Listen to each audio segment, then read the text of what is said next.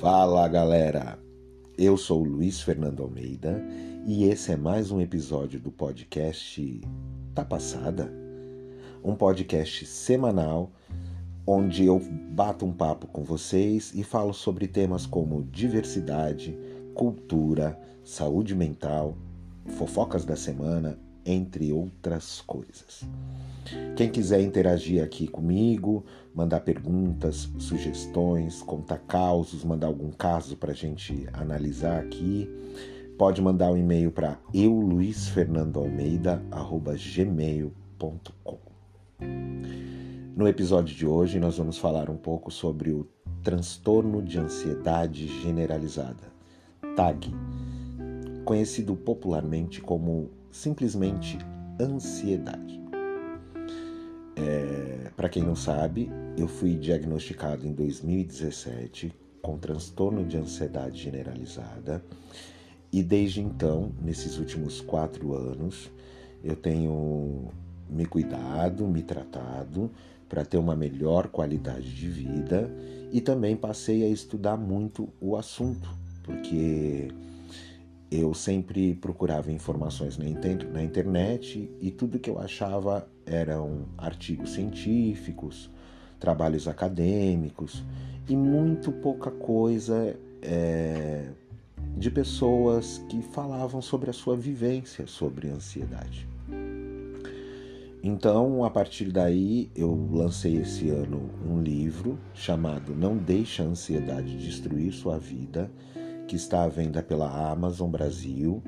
O link fica na bio do meu Instagram, que é também é o arroba.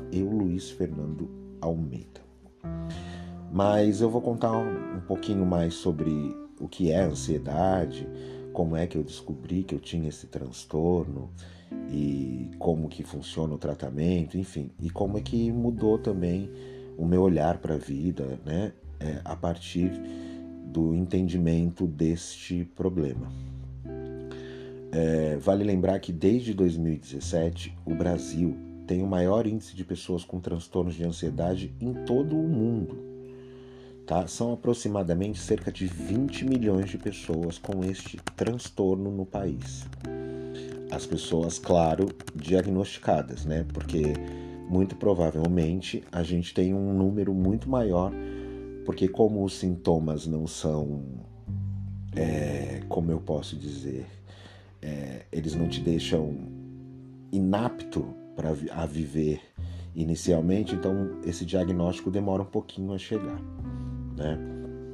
Então eu vou contar um pouquinho para vocês sobre isso. Em 2017 eu tive, eu estava numa fase muito boa profissional, trabalhando muito, ganhando muito dinheiro rodeado de amigos, abre aspas, fecha aspas, e começaram a acontecer algumas coisas é, nesse meu segmento profissional que foram é, me baqueando, né? Assim, coisa do capitalismo, né, gente? Vocês sabem como funciona, né? Passada de perna, aquela pessoa que você estendeu a mão e que se dizia sua amiga aprontando com você, enfim, as coisas foram começando a sair um pouco de controle nesse sentido e eu ganhei uma depressão. Eu entrei numa depressão, eu não percebia que eu estava deprimido porque eu, eu tinha aquela depressão feliz, né?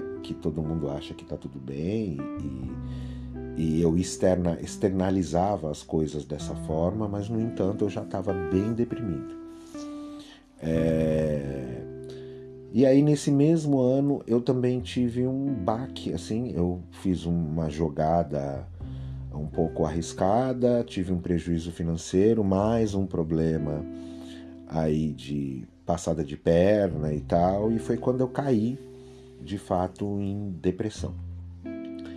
Né? É, eu fui ficando depressivo, fui ficando depressivo, mas tocando a vida, é, trabalhando, saindo, bebendo, é, enfim, fazendo coisas que se eu tivesse diagnóstico eu não deveria fazer. É, a coisa foi, foi se desenrolando. Em março desse mesmo ano, eu conheci uma pessoa com quem eu comecei a me relacionar e em julho do mesmo ano eu entrei num buraco depressivo. Foi bem difícil, assim, eu eu não tinha vontade de fazer nada, eu não conseguia sair de casa, eu não tinha força, eu estava vendo tudo na minha volta desabar e eu não conseguia resolver nada. Eu comecei a me afastar das pessoas, a ficar muito trancado dentro de casa.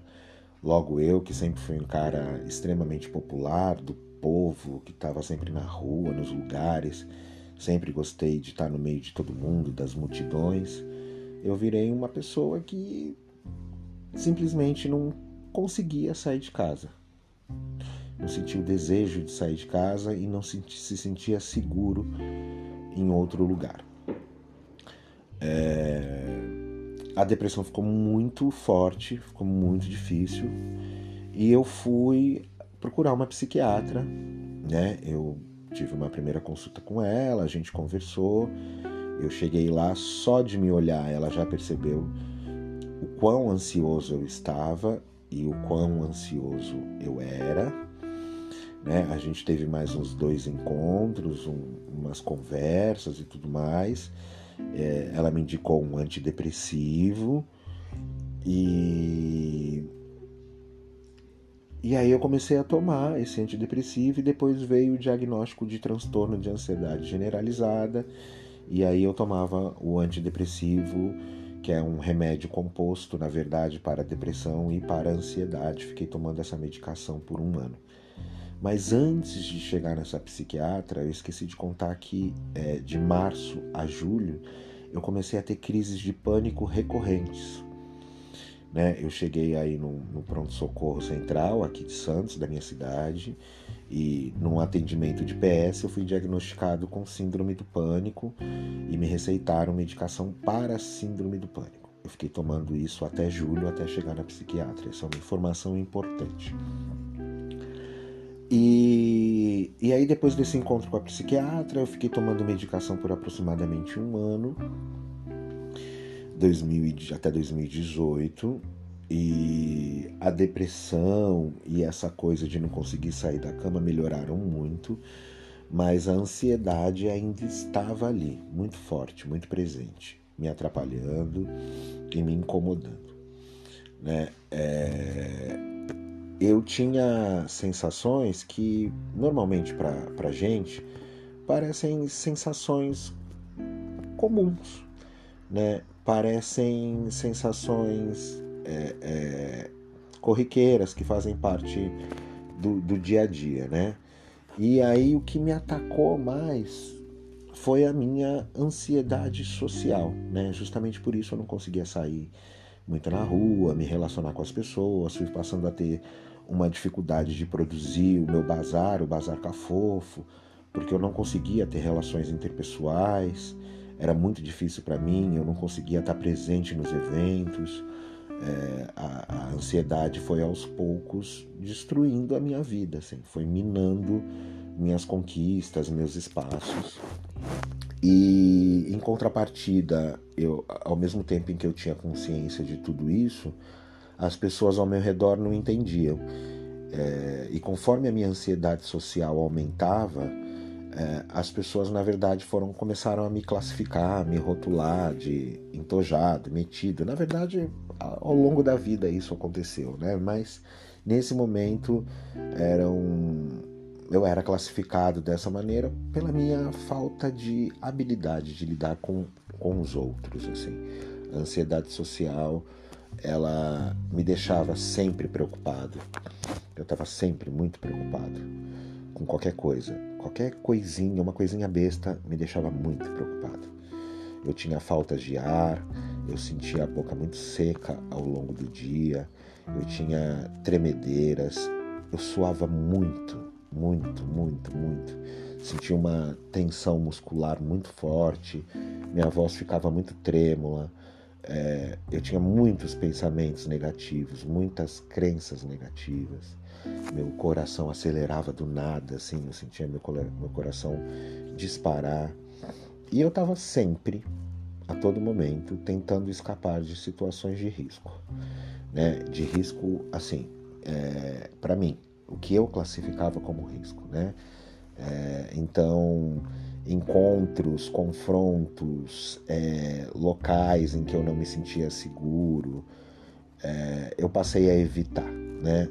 E, e assim eu fui levando a vida até que em julho, um ano depois de ter ido na psiquiatra de 2018, eu tive um surto, uma crise de ansiedade muito violenta por conta daquele relacionamento que eu mencionei, que foi uma relação extremamente abusiva que eu vivi nesse período e que de certa forma acabou complicando um pouco o meu desenvolvimento, né, o meu crescimento é, é, para lidar com esse transtorno. E aí eu me separei nesse momento e foi quando eu caí de cabeça novamente na terapia. Eu já tinha feito terapia em outros momentos, né? Mas aí eu mergulhei, por indicação de uma amiga, na terapia com uma psicóloga maravilhosa, Márcia. Márcia, se você estiver me ouvindo, um beijo enorme. E foi quando eu senti que as coisas de fato começaram a, a melhorar. Né? Muito diferente da psicoterapia que eu tentei, que trata mais né, o momento atual e tal a, a terapia cognitiva ela me ajudou a entender os meus gatilhos, os disparadores de ansiedade é, e a entender também todo esse processo que eu tinha vivido, né, de depressivo, né, dessa perda de autoestima e, e, e foi ficando mais fácil lidar com isso, né?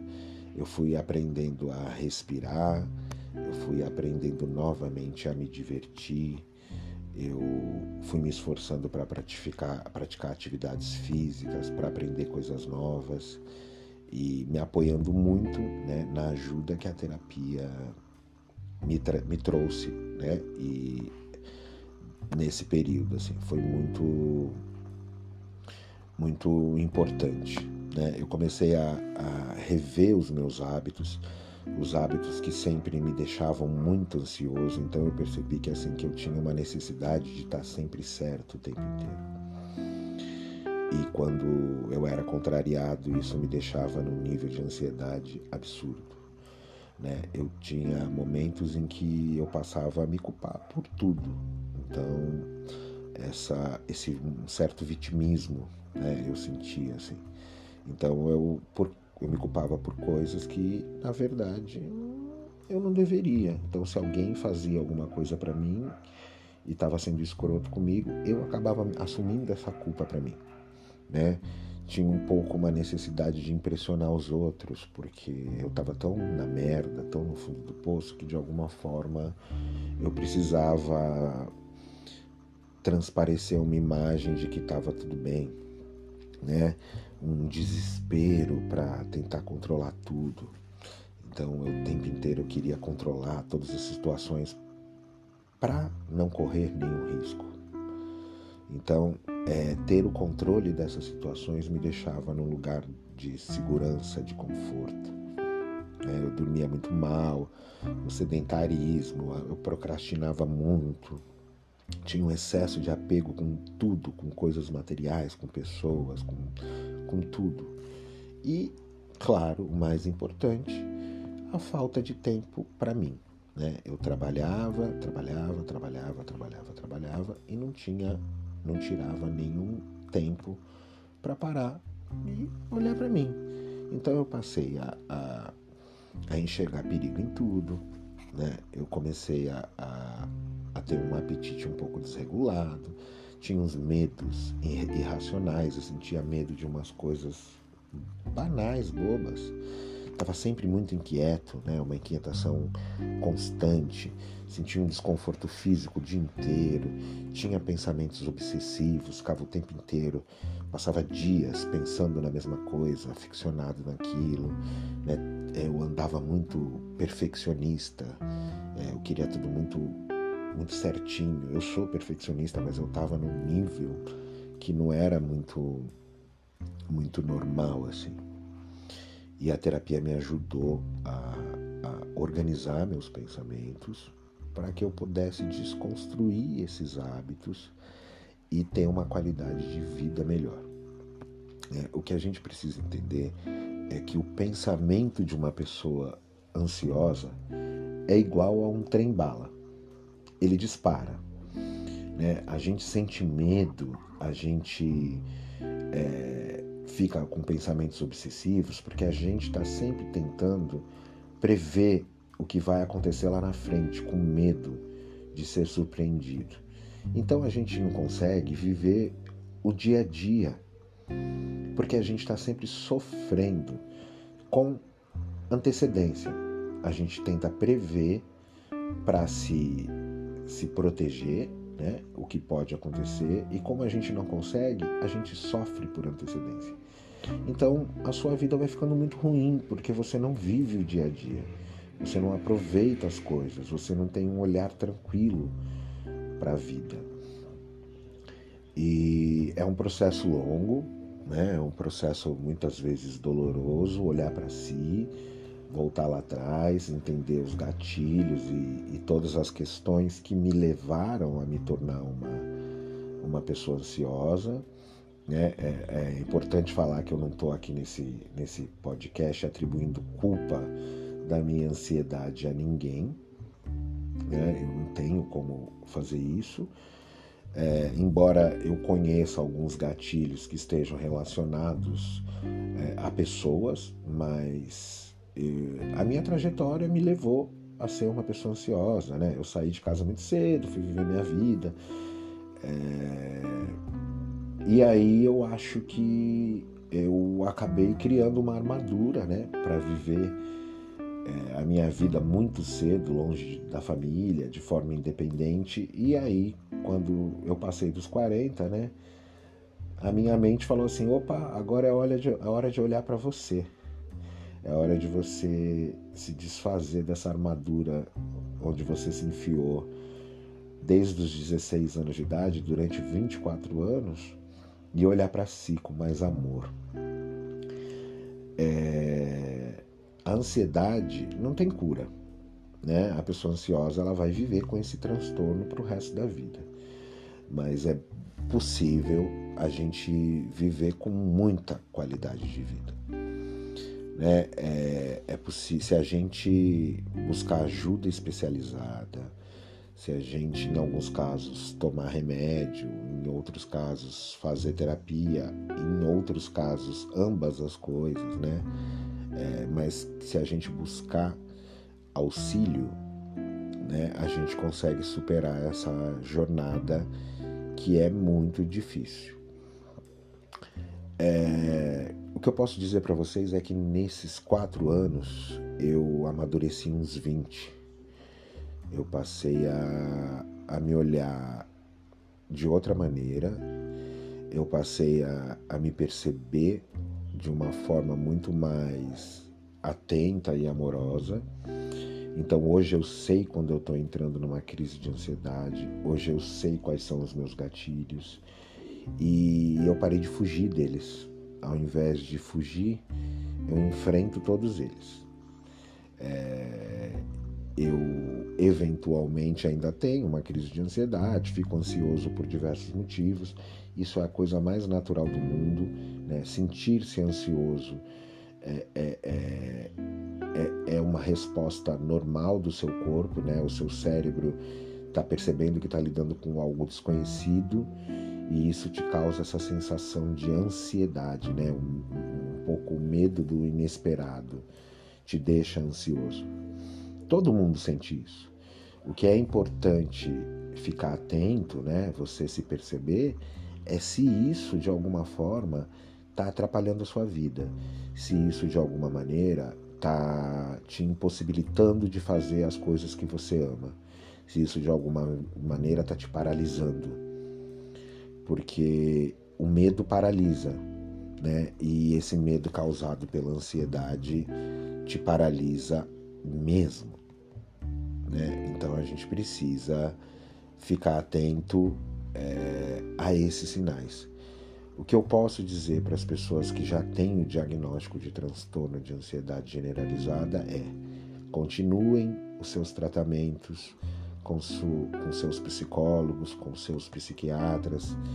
Quem toma medicação, continue tomando. Quem faz terapia, continue fazendo. Aliás, todo mundo que puder, faça terapia, independentemente de diagnóstico de qualquer transtorno todo mundo deveria fazer, nós viveríamos num mundo muito melhor se as pessoas fizessem terapia. É, e eu também quero dizer para as pessoas diagnosticadas com transtorno de ansiedade que não sabem que sim, é possível vivermos com uma qualidade de vida. Né? A ansiedade está geralmente, né, em 99% dos casos, associada à depressão então, a pessoa diagnosticada com esse transtorno, ela também tem uma tendência depressiva, né? Então, é importante tratar, estar atento o tempo inteiro, porque a gente sabe que a depressão ela tem ciclos, né? Assim como também a ansiedade, elas vão e voltam, vão e voltam. E elas podem reaparecer a qualquer minuto só por um gatilho, alguma coisa que você viu, que te lembrou, que te traz algum desconforto e aí tudo pode desandar. Se você tiver com acompanhamento médico, tomando sua medicação, tiver um, um, um, um, ponto de referência de apoio, algum amigo com quem você possa conversar, algum familiar, você vai conseguir sair disso sim. E lembrando que exercícios físicos, né, exercícios respiratórios, são extremamente importantes para ajudar a controlar a ansiedade no dia a dia. Aí, se você pesquisar na internet, você vai achar alimentos para ansiedade, enfim, uma série de sugestões de coisas que são bacanas, né? Eu tenho alguns posts no meu blog e também no Instagram, né? Eu falo também sobre é, como os óleos essenciais são bacanas, como ajudam a relaxar, a dormir e, e, e, e como é interessante utilizá-los também, porque eu acho que de uma maneira ou de outra a gente tem que ir procurando é, alternativas que nos deixem confortáveis para seguir com esse tratamento. Né? É, para quem ainda não tem esse diagnóstico e de alguma forma sente todas essas sensações, né? sente que está é, é, tá sempre muito agitado, está sempre com muito medo, sempre transpirando muito, muita falta de ar, é, sempre muito angustiado com tudo. Procura um, um profissional, procura ajuda médica, é, é, fala com alguém que você está sentindo. Não deixa as coisas chegarem no limite para tratar. Eu escrevi esse livro, Não Deixe a Ansiedade Destruir Sua Vida, com o intuito de compartilhar o que eu tenho aprendido nessa minha jornada, nesses últimos quatro anos. É um livro curto e breve, porque a minha intenção não foi sobrecarregar ninguém com um monte de informação técnica, mas sim facilitar a compreensão sobre o assunto de uma maneira simples, didática, né? Com esse livro eu quero mostrar como a ansiedade pode estar assumindo o controle da tua vida mesmo sem que você perceba. Eu sou uma espécie de espelho, mas eu também mostro maneiras de se tornar a sua melhor versão de si mesmo. Porque eu acredito que é algo que cada um de nós está destinado a ser. É... Então, é... quem tiver interesse pode acessar o link na minha bio do Instagram para adquirir o livro pela Amazon. E quem estiver se sentindo é, muito ansioso e sentir alguns dos sintomas que eu mencionei aqui, procure ajuda profissional. Né? É, eu acho que é o primeiro passo para você ter uma qualidade de vida melhor e conviver com esse transtorno. Né? E queria também aproveitar aqui para deixar um recadinho, avisar que nesse próximo final de semana nos dias 16 e 17 às 21 horas e nos dias 18 e no dia 18 às 19 eu faço sessões do meu. Corrigindo, gente, dia 16 e 17 às 20 horas e dia 18 às 19 eu faço três apresentações do meu espetáculo Dama da Noite, que é baseado na obra do Caio Fernando Abreu. Eu faço esse monólogo há 10 anos, para quem não sabe, se é que isso é possível. e eu fico em cartaz pelo Simpla. Os ingressos estão apenas 10 reais e você pode adquiri-los pelo Simpla clicando no link da minha bio no Instagram. Falar também da minha lojinha, né, acafofo.art, que é a loja do Bazar, Bazar Cafofo.